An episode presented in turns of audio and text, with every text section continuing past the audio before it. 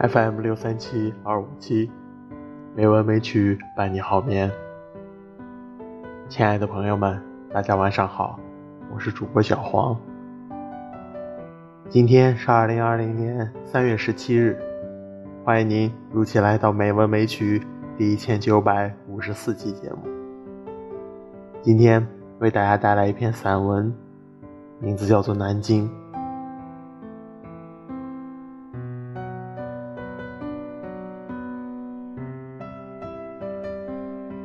南京是喜欢的城市。去中山陵的途中，大路旁边有高而粗壮的梧桐。下雨的时候，绿色的大片树叶会发出声音。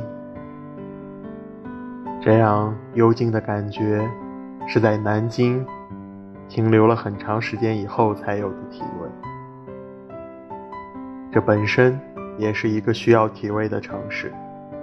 没有太多喧嚣，心会沉静。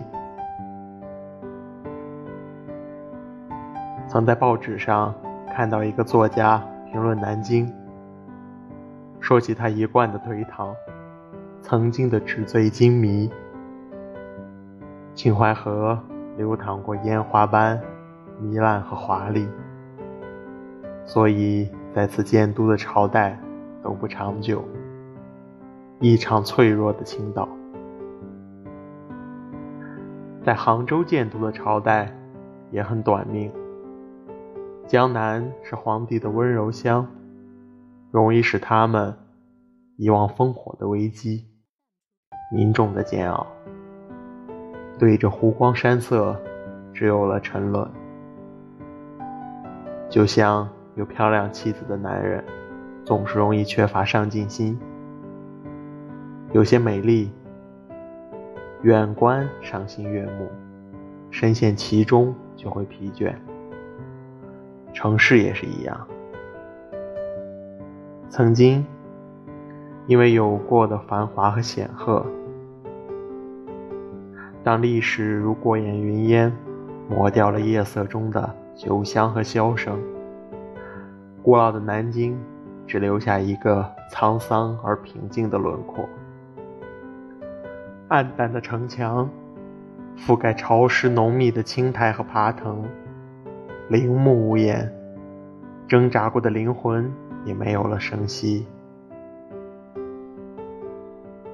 玄武湖的美丽已经非常人工，十里荷花在夏天的艳阳下散发接力的清香，碧水连天，在风中翻动温柔的涟漪。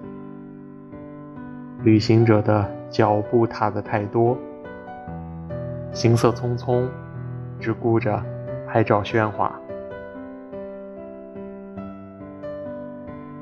西湖边的树林里，常有杭州本地人铺出一块地方，一家人钓鱼、野餐、打毛衣、看书，非常悠闲地享受着时光和阳光。玄武湖没有这份从容。他看过去似乎寂寞。整个南京街区，新建的大厦几乎都高耸入云，另一边却有极为破旧的建筑，看得出他因为曾经背负的历史，一直处于局促和尴尬，既无法抛开过去，大干快上，又无法固守着旧日，聊以自慰。所以，这是个发展极为缓慢和谨慎的城市。这种心态同样影响了他的市民。江苏人的淳朴和自足感很明显，他们没有上海人的急迫和尖锐，他们像一块植被丰满的泥土，踏实而安稳。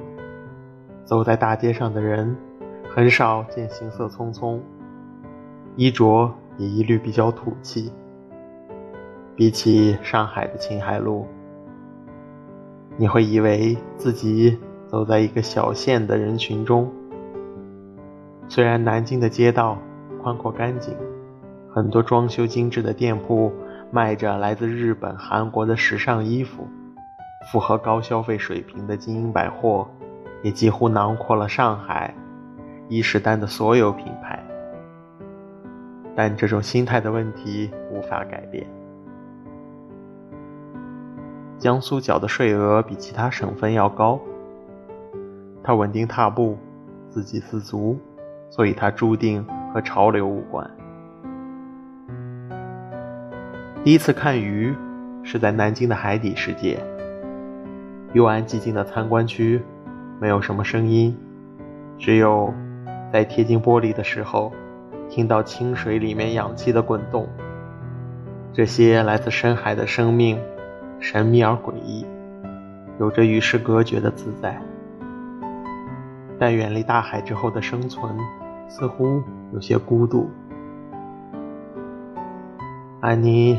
在看的时候，觉得自己有些屏住呼吸。每次对着美丽的东西都会这样。然后在写一个故事的时候，想起了描述的方式：生命是鱼，生活是水，灵魂是鱼，听到大海的声音，但有时候却游不过去。后来。常对在南京的朋友说：“有空去看看鱼，去看看那些寂寞而美丽的鱼。”始终记得快乐的一刻，脚下的通道缓缓地向前滑动，头顶和两旁是巨大的水箱，一大群一大群的鱼，隔着玻璃很近的游过，似乎能感受到它们的呼吸和眼神。把脸贴在玻璃上，对他们微笑。当他们晃着尾巴游过来的时候，把手心贴在上面。这一刻，觉得自己也是一条鱼，一条无法找到大海的鱼。后来去南京的次数越来越多，在那里有过工作，住了很长时间。和少年时的朋友有了相聚。这个南京男孩曾经同班，而且是好友。瘦瘦的，个子很高，笑起来就露出两颗憨憨的虎牙。我们没有预料到八年以后会在南京重逢，约在莫愁路上见面。远远见到都笑了起来。一起去了湖南路上一个咖啡店。他还是说着南京味道的普通话，聊起小时候学校看完电影，一起坐公车回家，在路上看夕阳，彼此微笑，却没有刻意说太多话。那种温情的感觉，原来并没有在时光中流失。在网上很好的几个朋友，也都在江苏，一直相伴。在网络上游荡过任何一个地方，都知道他们跟在身边。从最初的新闻组，到嘉兴，到新办，和奇迹，温暖而依赖，彼此心心相印的默契，也喜欢他们淳朴温厚，他们的宽容和持久，总想着以后。能一起吃顿饭，好好的聚在一起，不会说很多话，只是平淡的享受温暖的情谊，是符合彼此性情的方式。这是一个有情有缘的城市。